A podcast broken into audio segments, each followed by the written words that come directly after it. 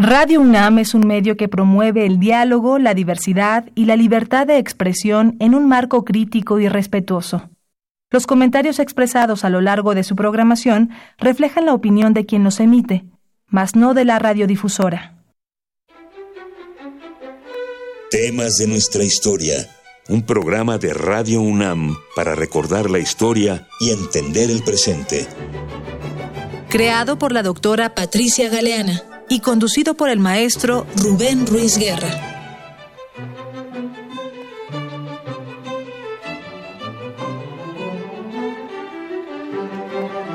Buenos días, bienvenidas todas, bienvenidos todos a una nueva edición de Temas de nuestra historia, un espacio que Radio Universidad Nacional Autónoma de México nos ofrece para que aprendamos un poquito de nuestra historia.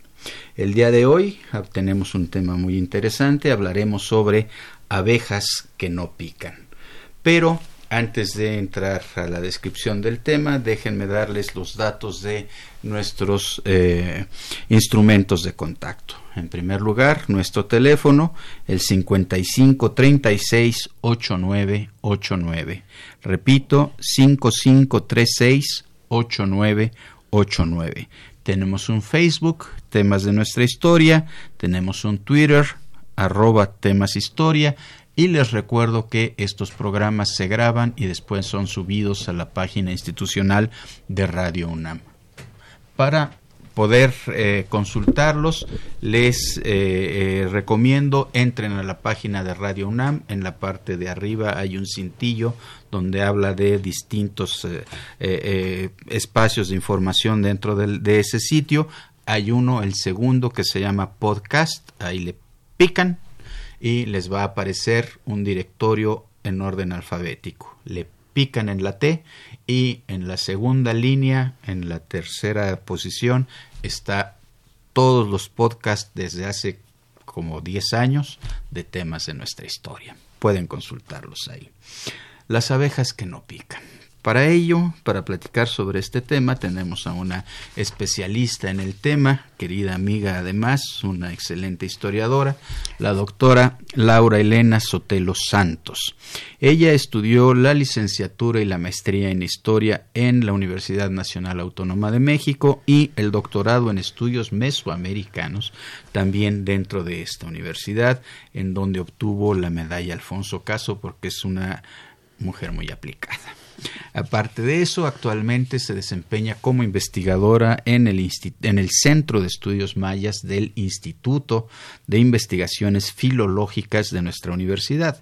Es el instituto del área de humanidades más grande y con más, creo que con más tradición.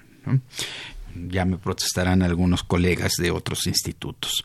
Eh, y ella, eh, que ha trabajado ahí ya de, de, un buen tiempo para atrás, se ha dedicado específicamente a estudiar el mundo maya en distintos aspectos, religión, iconografía y de tiempo de un tiempo para acá se ha dedicado a estudiar la meliponicultura maya, que es justamente el cultivo de las abejas que no pican, las abejas, eh, eh, las abejas mayas. Bienvenida, Laura. Buenos días, pues muchas gracias, eh, Rubén, por esta invitación y me da mucho gusto estar aquí en Radio UNAM. Muchísimas gracias por acompañarnos. Bueno, le pusimos el tema abejas que no piquen. Entonces eso quiere decir que te quieres entrar en las abejas, pero como yo soy medio latoso, te voy a pedir que empecemos por otro lado. Adelante. Que tiene que ver con el producto de esas abejas. Ya después nos dedicamos un poco a estudiar a las abejas. Bien. La miel. La miel, ya hasta donde yo recuerdo, siempre ha sido considerado un elemento, un alimento muy sano un alimento que tiene enormes propiedades terapéuticas. Cuando está enfermo el niño de gripa, pues hay que darle su mielecita con un poco de limón para que le alivie la garganta. Y cuando uno está enfermo del estómago, le asiente el estómago la miel. Y cuando se hace una pequeña cortada, le aplican un poco de miel y tiene funciones desinfectantes. Esto yo hubiera imaginado que es un pues no sé si un descubrimiento, pero un uso reciente. Pero después de leerte me doy cuenta de que pues hay un uso milenario. Así es. ¿Estamos de acuerdo? Estamos Platícanos un poco desde cuándo tenemos noticia o tenemos noticia desde cuándo se utiliza la miel como un elemento así de útil. A nivel universal podemos afirmar que se remonta al al menos al neolítico. En todas las latitudes hay abejas, específicamente en las áreas intertropicales. Sin embargo, ¿qué quiere decir intertropical? Entre los dos trópicos, ah. Cáncer y Capricornio. Ah, ok, intertropicales. Y entonces, em, normalmente nosotros cuando pensamos en mieles, pensamos en miel, siempre decimos miel de abeja y creemos que somos muy específicos. Sin embargo, eh, la miel que nosotros conocemos cotidianamente es la miel de unas abejas raras en el mundo biológico, que son las abejas con aguijón, apis mellifera. Son originarias del Mediterráneo y de manera forzada han sido introducidas en todo el mundo. Y esta es la crisis que tienen en parte las abejas porque están obligadas a estar en otras latitudes, en otras altitudes y con flora que, con la que no coevolucionaron. Y hay otros grupos muy grandes, de más o menos 400 eh, especies de abejas, que son las abejas sin aguijón. Son las abejas más comunes en el mundo, eh, en cantidad, en diversidad y en distribución. ¿En verdad? en verdad. Nada más que nosotros, de manera artificial, culturalmente artificial, usamos más la miel de las apis mellifera y creemos que ese sabor es el característico y que es universal. Bueno, eh, ¿desde cuándo se usan? Pues tenemos noticias muy antiguas y hay algunos datos muy interesantes. Por ejemplo, los faraones tenían como emblema de su eh, predominio político y social una abeja porque es una metáfora de la organización política centralizada en una persona, donde la colmena es la sociedad y la abeja reina el gobernante. Y esta misma metáfora la tuvo Alejandro Magno, Napoleón Bonaparte, cuando se está autocoronando con esta eh, capa eh, que tiene en la parte interna abejas. Entonces, eh, representaciones de abejas. Bueno, y esta misma metáfora, por ejemplo, la encontramos también entre los mayas. Y esto que señalabas hace un momento de que los eh, de que ha sido usada como antiséptico desde siempre, está la tradición que cuenta que cuando murió Alejandro Magno, em, embalsamaron o remojaron su cuerpo en miel para poderlo trasladar hasta Egipto de regreso, sin que se descompusiera. Entonces, eh, hay usos de eh, así históricos muy característicos o el mito de Zeus que dice que fue amamantado en una cueva con miel. Entonces, eh, es una creencia universal, es un uso universal, es universal en todas las latitudes con todos los seres humanos, pero los usos y las variedades de abejas que cada pueblo utiliza son distintos. Bien, ¿y la melipona? ¿Dónde se ubica en esto? Entonces, las eh, meliponas son estas abejas sin aguijón. Eso es la forma coloquial para referirnos a ellas.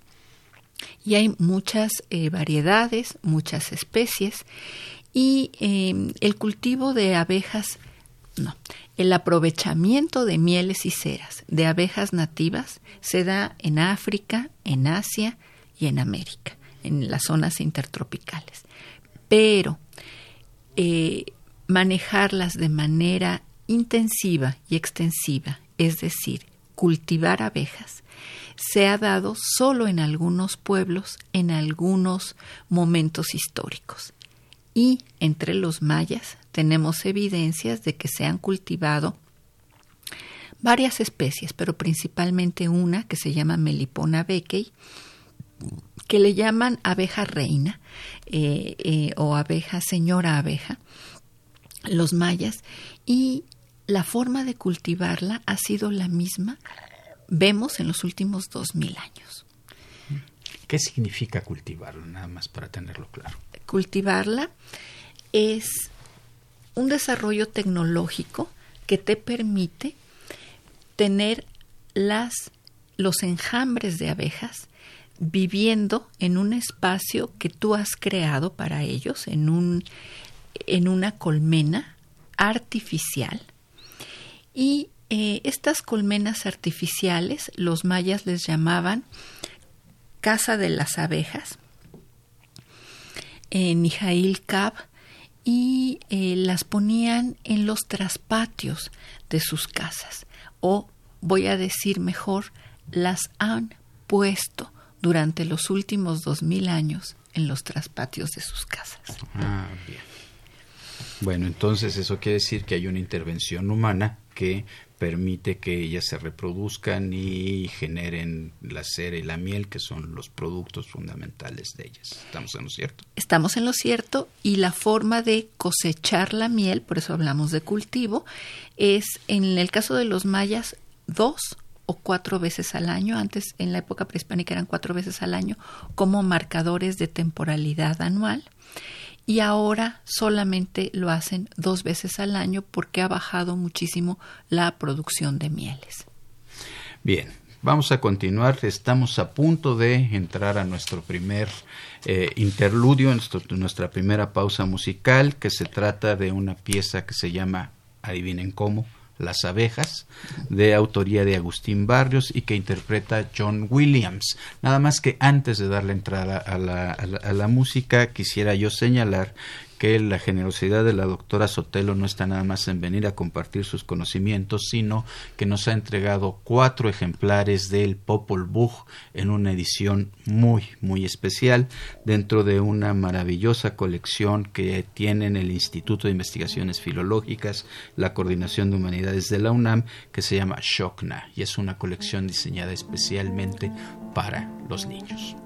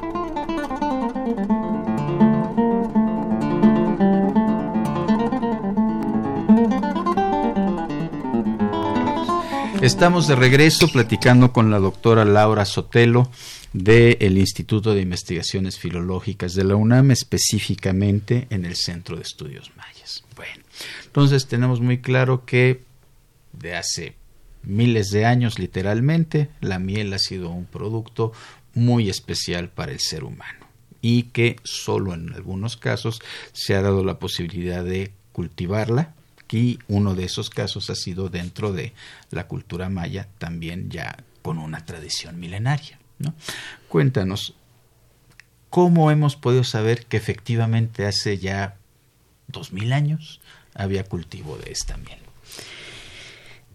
Bueno, voy a explicar esto a través de un método que se llama analogía etnográfica.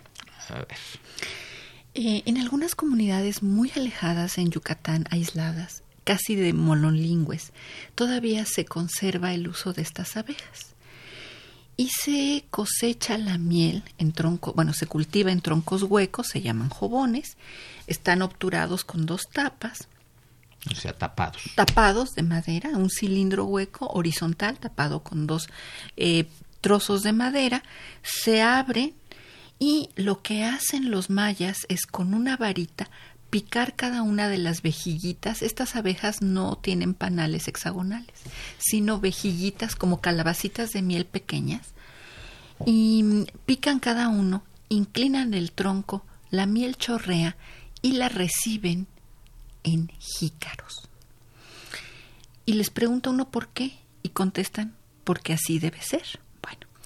A través de una serie de análisis lingüísticos en distintas lenguas mayas, eh, nos dimos cuenta que hay las mismas palabras en el mismo campo semántico eh, con palabras semejantes para referirse a las abejas y su cultivo. Y por otro lado, se han encontrado apiarios, colmenares, en donde los arqueólogos al principio encontraban dos discos de piedra sueltos, sin nada más, más o menos a unos 60 centímetros de distancia, y encontraron en un lugar que se llama Calica 360 de estos discos, dispuestos como diríamos en un camino. Em, y a los lados, digamos, de este camino de 60 centímetros, ahí puestos. ¿Y qué es esto? Entonces, por analogía etnográfica, se descubrió que eran tapas de jobones de un colmenar de 180 colmenas. 180 colmenas son números eh, asociados con el calendario. Bueno, ni un tiesto, ni uno solo, ni un tiesto de cerámica. Y los arqueólogos se volvían locos, porque sin eso eh, hay otros métodos para fechar, pero lo más obvio siempre es a través de la cerámica.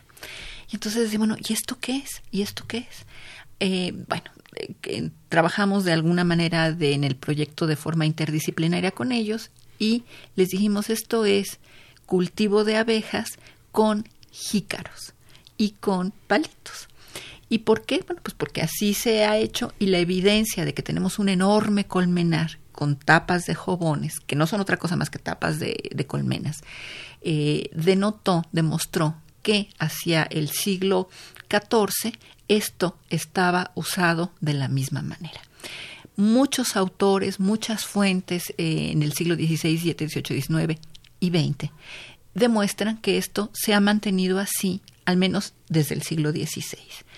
En el Códice Madrid hay eh, una sección muy grande de meliponicultura maya, donde se explica la tecnología y se muestra gráficamente está la evidencia arqueológica, pero uno de los hechos más fascinantes fue eh, un día que revisé una publicación de un sitio en Guatemala maravilloso, enorme, que se llama Nacum, y que los arqueólogos habían encontrado un cilindro hueco a escala de cerámica y que decían, no sabemos qué es, creemos que es un tambor.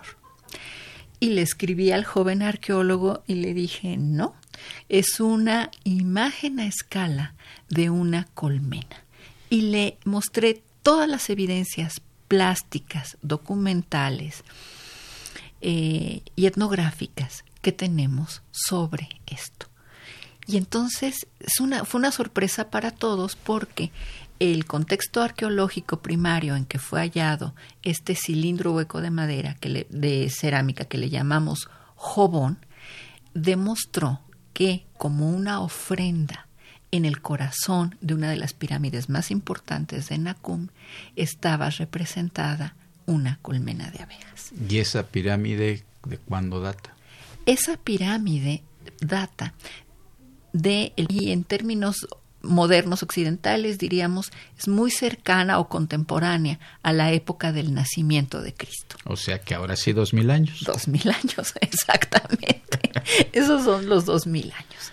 Y de ahí tenemos evidencias de uso, de representación y de consumo de mieles y ceras de manera ininterrumpida en el área maya. Ahora, si estaba abajo de una pirámide, me imagino que era un, una ofrenda. Es una ofrenda, es una ofrenda con nueve dioses. Lo cual quiere decir que es un producto muy valioso, que es entendido como un producto muy valioso. Lo cual quiere decir que es un producto sagrado.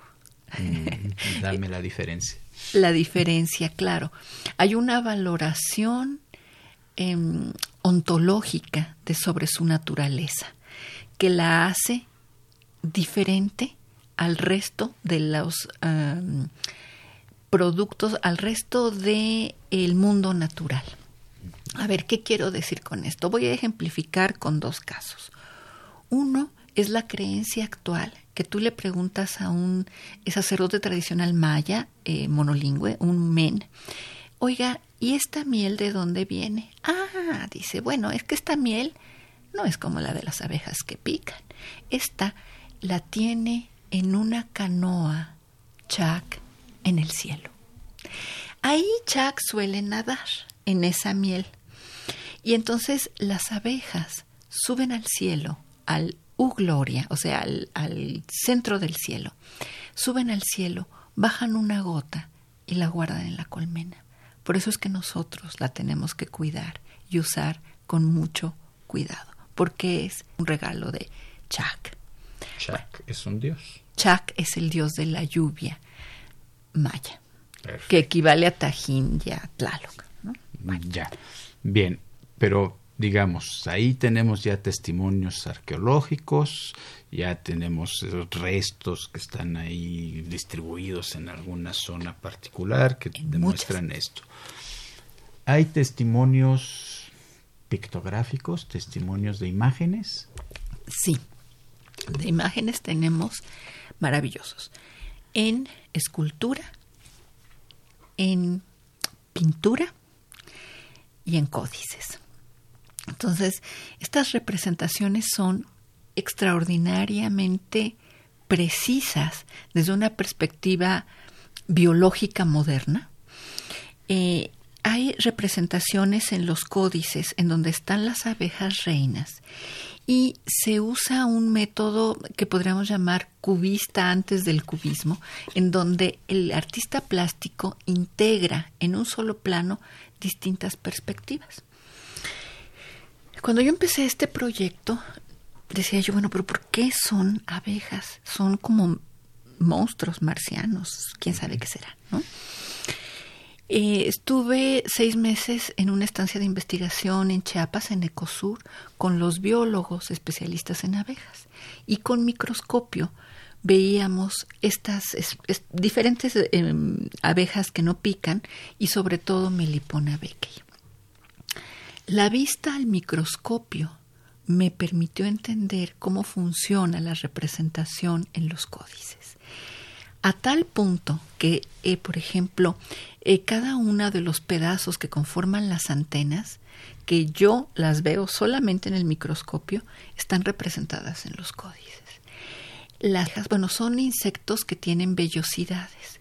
Las patas de las abejas eh, les llaman dedos y pilosidades, están representadas en los códices, que es impresionante. Las venosidades de las eh, alas son himenópteros, están representadas en los códices. Entonces, hay más de, por ejemplo, más de 40 representaciones de abejas y puedo afirmar desde una perspectiva de historia del arte que se trata de retratos. No son simplemente esquemas, sino son retratos individualizados de cada abeja. Y lo más maravilloso es que se representa el órgano reproductor de las abejas y las abejas cuando están, cuando son vírgenes, pues no ovopositan y una vez que están fecundadas, ovopositan todo el tiempo y es lo que mantiene viva la colmena. A tal grado que en el códice está representado el huevo que está depositando la abeja reina. Entonces es Lo cual nos habla de una capacidad de observación verdaderamente impresionante. y, claro. Y unos ojos muchísimo mejor entrenados y avispados de los que podemos pensar que tenemos ahora. Sin duda. Eh, esto abre preguntas de otro tipo. O sea, hay, hay una tradición, vamos a llamarla entomológica maya, en mi opinión, única en el mundo, con una precisión y una observación extraordinaria. Es posible que se hayan tenido que ayudar de algún tipo de cristal de roca a manera de aumento. Es posible, es una hipótesis que no puedo probar, pero es la única explicación viable que se me ocurre. Y, y una capacidad artística y una sensibilidad y una creatividad extraordinarias para tener, vamos a decir, ciencia, arte y tecnología sintetizados en 10 páginas de un manuscrito muy pequeño. Cada figura de abeja no mide más de 2 centímetros. ¿De manuscrito? Códice trocortesiano y entre los mayistas le decimos con su nombre cariñoso Códice Madrid. ¿Por qué? Está precisamente resguardado en la capital española, en el Museo de América, el original. Bien, muchísimas gracias. Tenemos que hacer una pausa para escuchar nuestra cápsula. Las abejas sin aguijón se encuentran distribuidas en las regiones tropicales y subtropicales del mundo. Hasta este momento se han ubicado alrededor de 500 especies, muchas de ellas en los trópicos de América, los cuales son considerados las principales áreas de diversificación de estos tipos de abejas. En total, se han registrado en México 46 especies distribuidas en 11 géneros y 12 de estas especies, aproximadamente el 26%, son endémicas del territorio del país. Estas abejas han sido relevantes en la cultura humana debido a que proveen recursos y forman parte de la vida social y religiosa de diversas culturas, quienes han desarrollado técnicas de manejo de estos insectos, técnicamente llamado meliponicultura. Los meliponinos son abejas que viven en colonias permanentes con una reina y miles de obreras. Son altamente sociables. La característica importante de los meliponinos es la carencia de aguijón funcional. De las 46 especies que se reportan en México, 16 se encuentran en la península de Yucatán. Para los mayas, las abejas meliponas son una parte fundamental de su cultura. El cultivo tradicional de la abeja Shunan Cap, como la conocen, podría considerarse como parte del patrimonio cultural inmaterial de los mayas. La cría de la melipona beechei ha sido practicada a lo largo de la historia de manera ininterrumpida durante más de 2.000 años y está vigente en la actualidad. Además de ser una actividad productiva, la meliponicultura acumula conocimientos y saberes tradicionales. Desde la cosmovisión maya, el valor esencial de la Shunan Cap y de sus productos, más que nutricional o económico, es de orden simbólico, de tal forma que la doctora Laura Elena Sotelo Santos sostiene que cuando uno le pregunta a los sacerdotes tradicionales mayas o a los meliponicultores de dónde sacan la miel estas abejas, ellos contestan que van a un hueco que está en el cielo, en donde los dioses de la lluvia, los chaques, tienen una artesa, una especie de canoa escarbada en un gran árbol, llena de miel sagrada. Las abejas son sagradas. La importancia sagrada de las abejas es visible en las construcciones mayas y también en sus ritos. La meliponicultura es tan específica que requiere de la fabricación y el uso de distintos instrumentos relacionados con el manejo de las colmenas y sus productos. Instrumentos para la elaboración de los jobones, colmenas o casas de las abejas, los que se usan específicamente para cosechar miel y cera, los que sirven para preparar la miel, conservarla y envasarla, para preparar alimentos y bebidas, para fundir la cera y formar las marquetas, para almacenar y pesar la miel. También existen instrumentos para utilizar la miel y la cera en ofrendas. La cría de meliponas es un trabajo muy delicado, poco parecido al de la abeja europea conocida como apis. Es una abeja con aguijón, sobre todo por los rituales y cuidados con los que se les trata, ya que requieren menos prácticas productivas, pero una mayor reverencia y prácticas rituales. Las abejas tienen deidades que las cuidan y a las que pertenecen los apiarios, al igual que el monte. Al realizar los rezos y las ofrendas, el hombre es perdonado por tomar su miel. Por cada cosecha se debe ofrecer comida a los dueños, U Hanil Kap, y agradecer la colecta. De lo contrario, el apicultor puede enfermarse y en ese caso la ceremonia se realiza para reparar el daño, para sanar. La abeja europea fue introducida en América en la segunda mitad del siglo XX y fue adoptada ampliamente por los campesinos mayas. Esto debido a un interés comercial que permitía obtener los ingresos monetarios que se requieren para vivir. Se cree que una de las causas de extinción de la abeja melipona es la sobrepoblación de la abeja apis, con quien presentan el problema de la falta de aguijón para defenderse y con quien compite los recursos poliníferos. Se cree que una de las causas de extinción de la abeja melipona es la sobrepoblación de la abeja apis, con quien presentan el problema de la falta de aguijón para defenderse y con quien compite por los recursos. Asimismo, hoy en día son menos las que se dedican al cultivo de estas abejas. No obstante, se sigue considerando que la miel proveniente de las abejas meliponas es de mejor calidad. De hecho, ya que ambas son de naturaleza distinta, la miel melipona es muy caliente y es utilizada para personas debilitadas por enfermedades o partos, y la de la abeja extranjera se considera fría y peligrosa para parturientas. La creación de colectivos mayas que se han dado a la tarea de rescatar y proteger el cultivo de abejas meliponas es fundamental para su conservación. Asimismo, es necesario valorar su papel como patomanidad, particularmente como legal.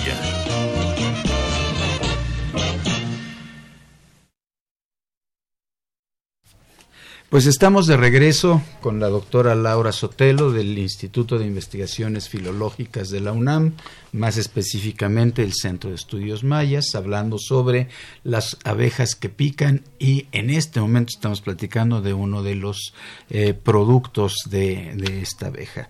Les recuerdo que tenemos cuatro ejemplares donados por eh, eh, la doctora Sotelo de el Popol Vuh, que es un texto maya y que ha sido publicado en una colección para niños y jóvenes por la Coordinación de Humanidades de la UNAM en colaboración con el Instituto de Investigaciones Filológicas. Oye, pues yo estoy así como fascinado y ya no sé qué preguntarte porque me quedé embobado, me quedé hipnotizado. Pero me, quisiera, me gustaría regresar a los usos de, de esta miel y qué otros productos generan estas abejas. Bien, pues eh, la miel de las abejas nativas, la miel de melipona, pues es una miel diferente a la miel de apis. Tiene un sabor un poquito ácido, diferente. Em, es poco frecuente conseguirla. La última vez que traté de comprar esta miel, un litro costaba 900 pesos la consumen a gotas o como ofrenda o remedio. No es que todos los días desayunen sus hot cakes con esta miel, jamás. Es un uso restringido, sagrado, eh, dosificado. Una vez que prueba uno esta miel, es difícil que le agrade otras mieles o es difícil que olvide uno este sabor. Eh, normalmente se usa en efecto como remedio. Eh, sabemos que tiene un poder eh, muy especial para el cuidado de los ojos. Hubo, por ejemplo, una epidemia en Mérida de conjuntivitis. La Secretaría de Salud no la podía ya resolver hasta que empezaron a usar miel de melipona y con eso se controló la pequeña epidemia de conjuntivitis. ¿En verdad? Arde muchísimo, pero no mucho, muchísimo.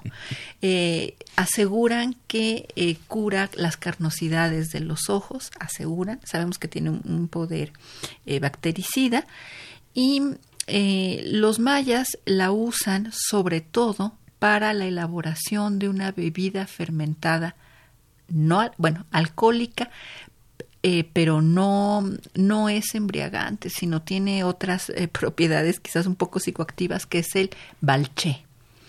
Y el balché es la bebida sagrada para las ofrendas ceremoniales.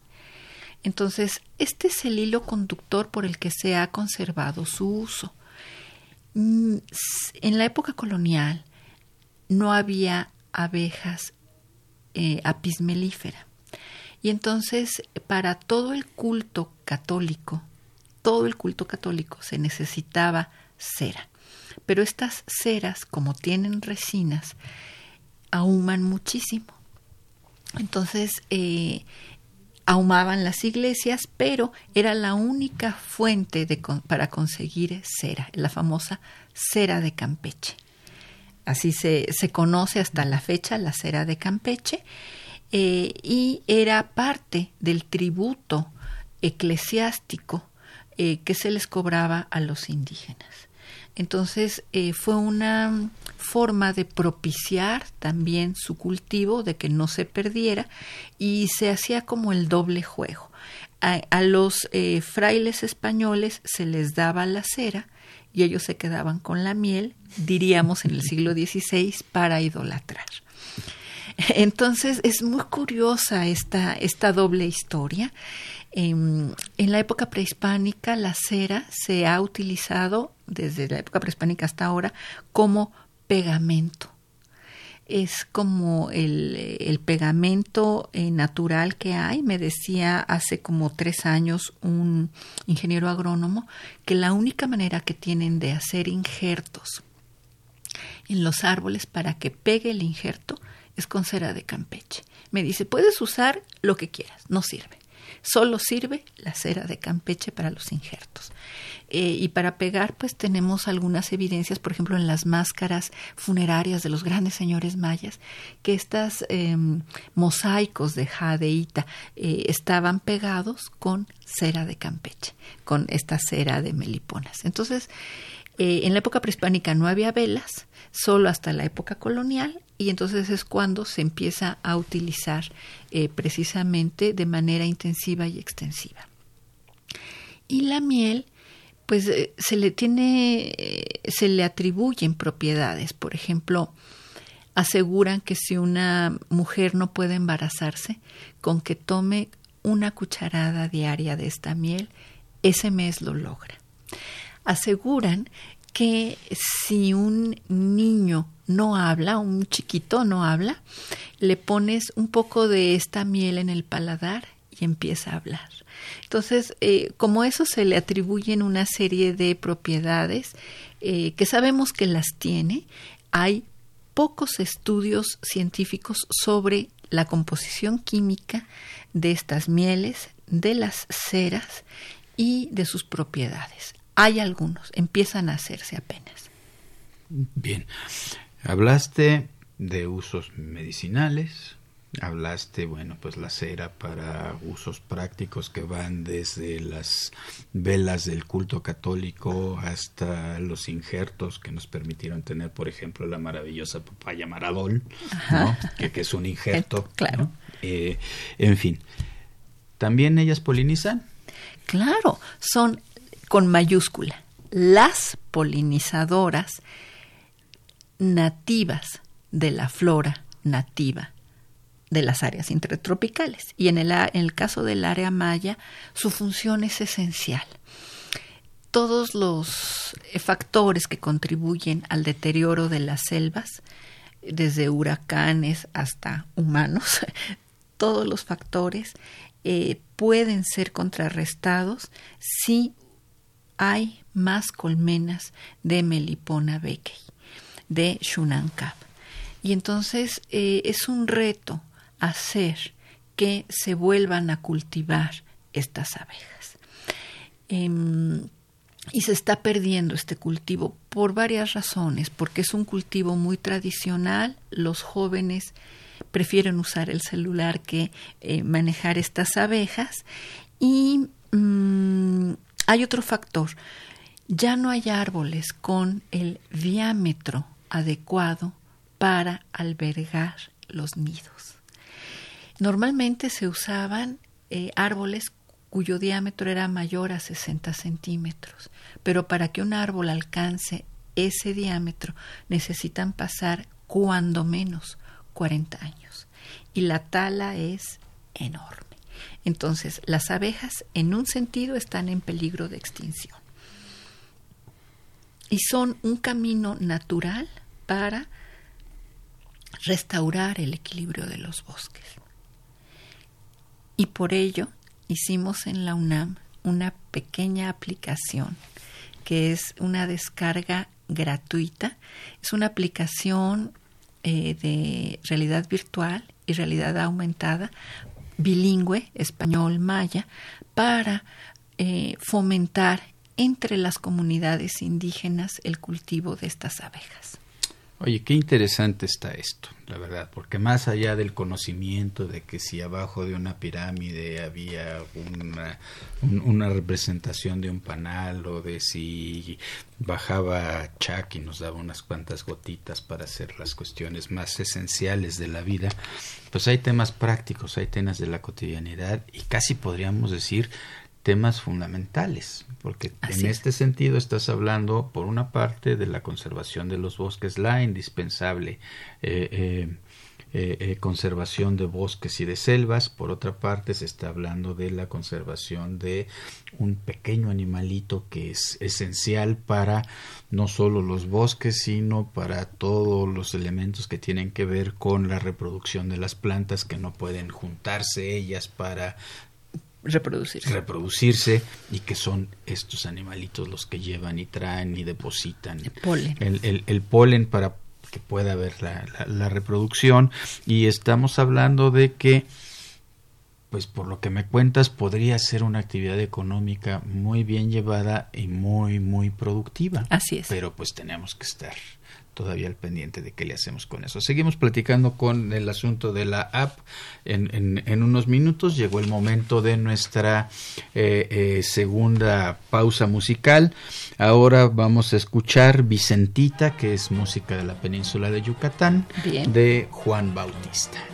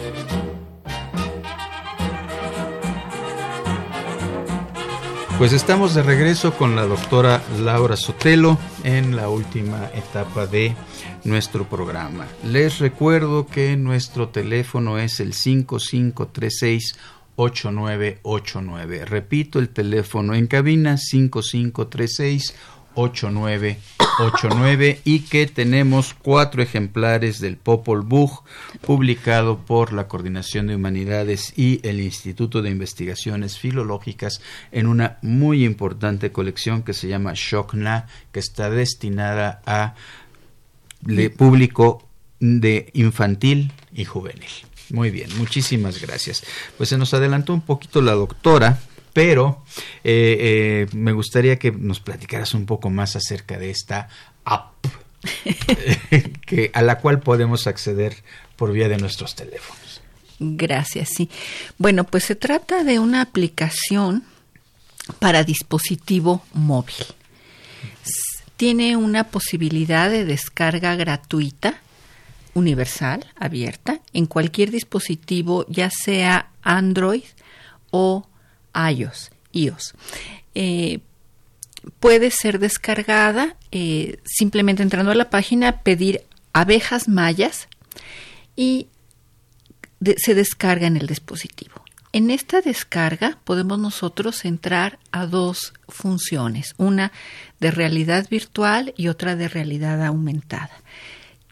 ¿Para qué sirve la aplicación? ¿Cuál es el objetivo de la aplicación? Es una inducción a la meliponicultura tradicional maya. Es una aplicación que hicimos gracias a todo el apoyo de la Dirección General de Tecnologías de la Información y la Comunicación de la DGTIC de la UNAM, em, en la que estamos propiciando el cultivo de estas abejas de manera virtual. ¿Por qué? Porque eh, conocer por dentro un jobón, una colmena maya, es fascinante porque no tienen eh, celdas hexagonales, sino que tienen eh, calabacitas de miel, como vejiguitas de miel. Puede uno abrir estas abejas, no pican, y entonces pueden estar en los traspatios. Pero si uno abre una de estas colmenas fuera del tiempo que debe abrirse, se pueden contaminar o con mucha frecuencia, dicen los mayas, se va la colmena. Entonces se vuelve muy delicado abrirla. Y también tengo que señalar que en los grandes hoteles de la costa de Quintana Roo, los hoteles de lujo, les ha dado por comprar estas colmenas y se las abren a los turistas. Y cada que se abren se pierde la posibilidad de polinización de cientos de plantas y esto contribuye de manera constante a la posible extinción de estas abejas.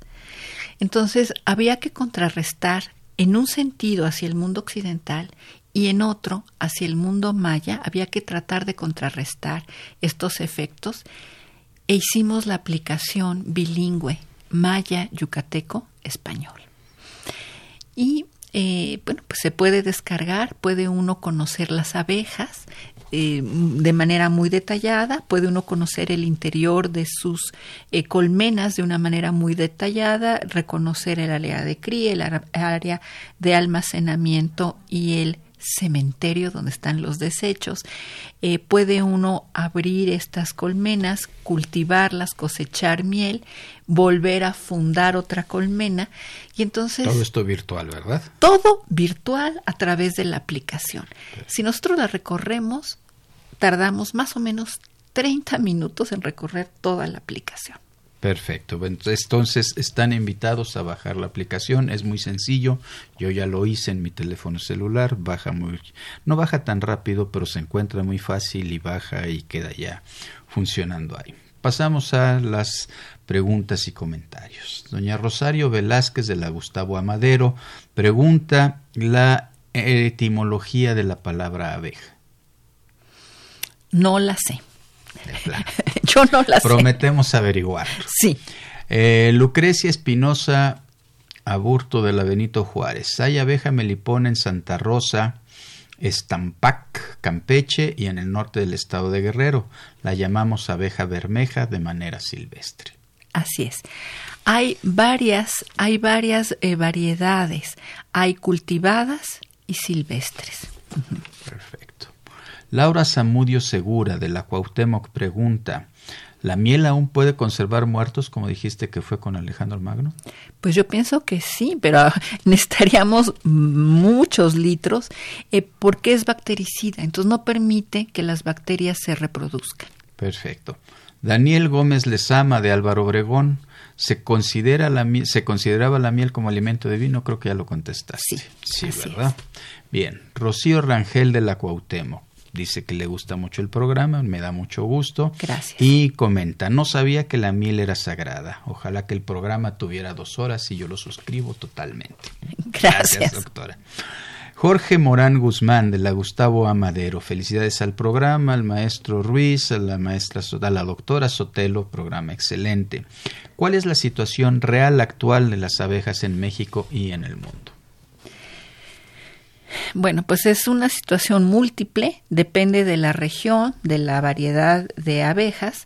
Em, hay crisis, están estresadas las abejas, las apis melífera también están estresadas desde el cambio climático hasta los insecticidas. Entonces, em, sugiero que pongamos atención en las abejas porque de ahí viene toda una cadena de malestar o bienestar ecológico.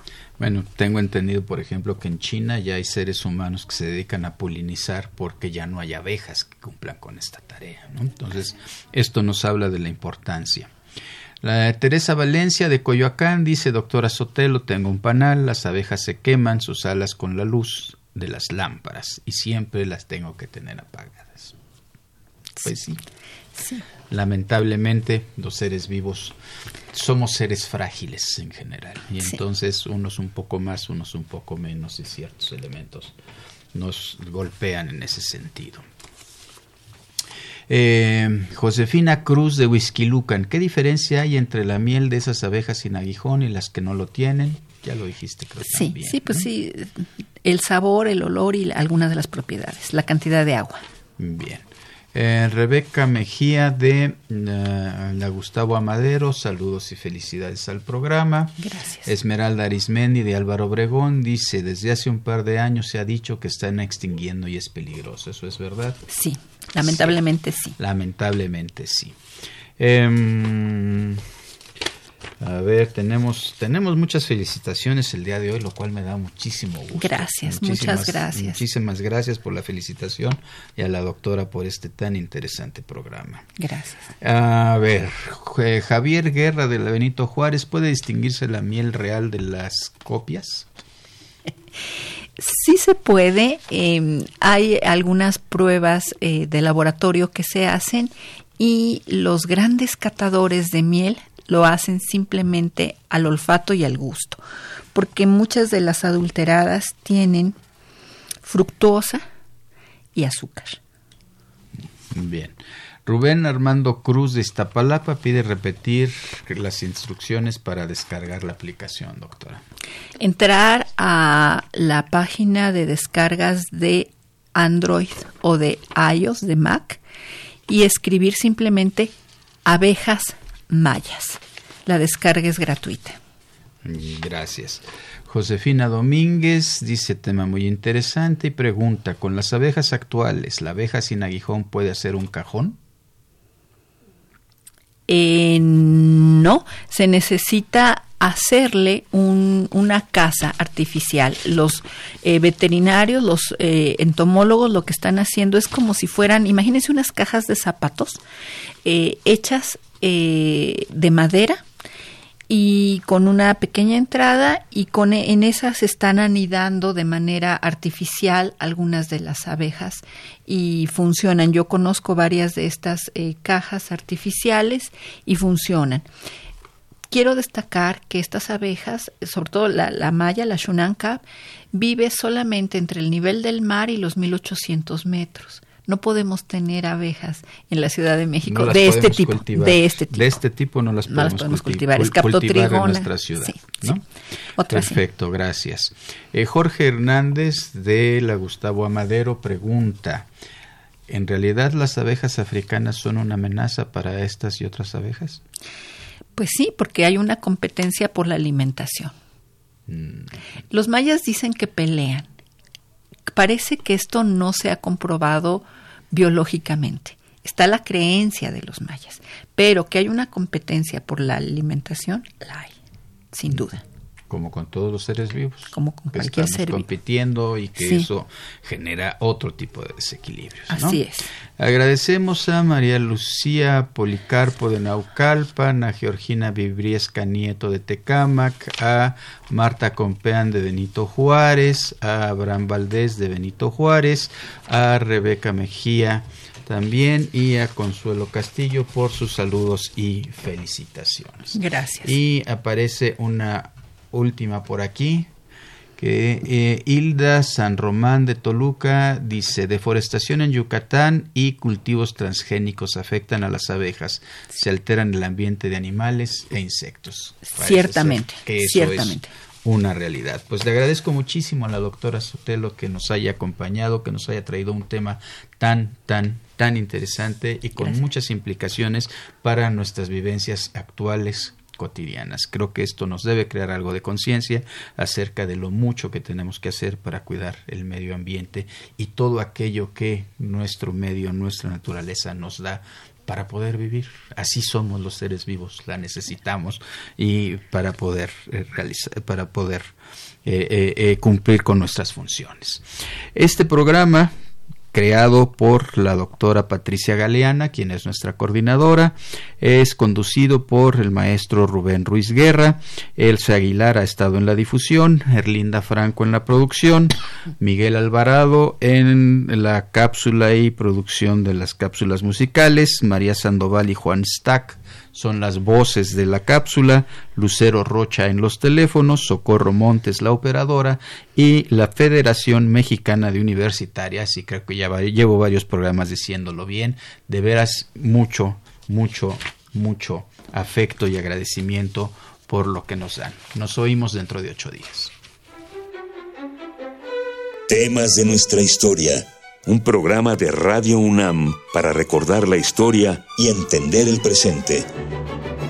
Creado por la doctora Patricia Galeana y conducido por el maestro Rubén Ruiz Guerra.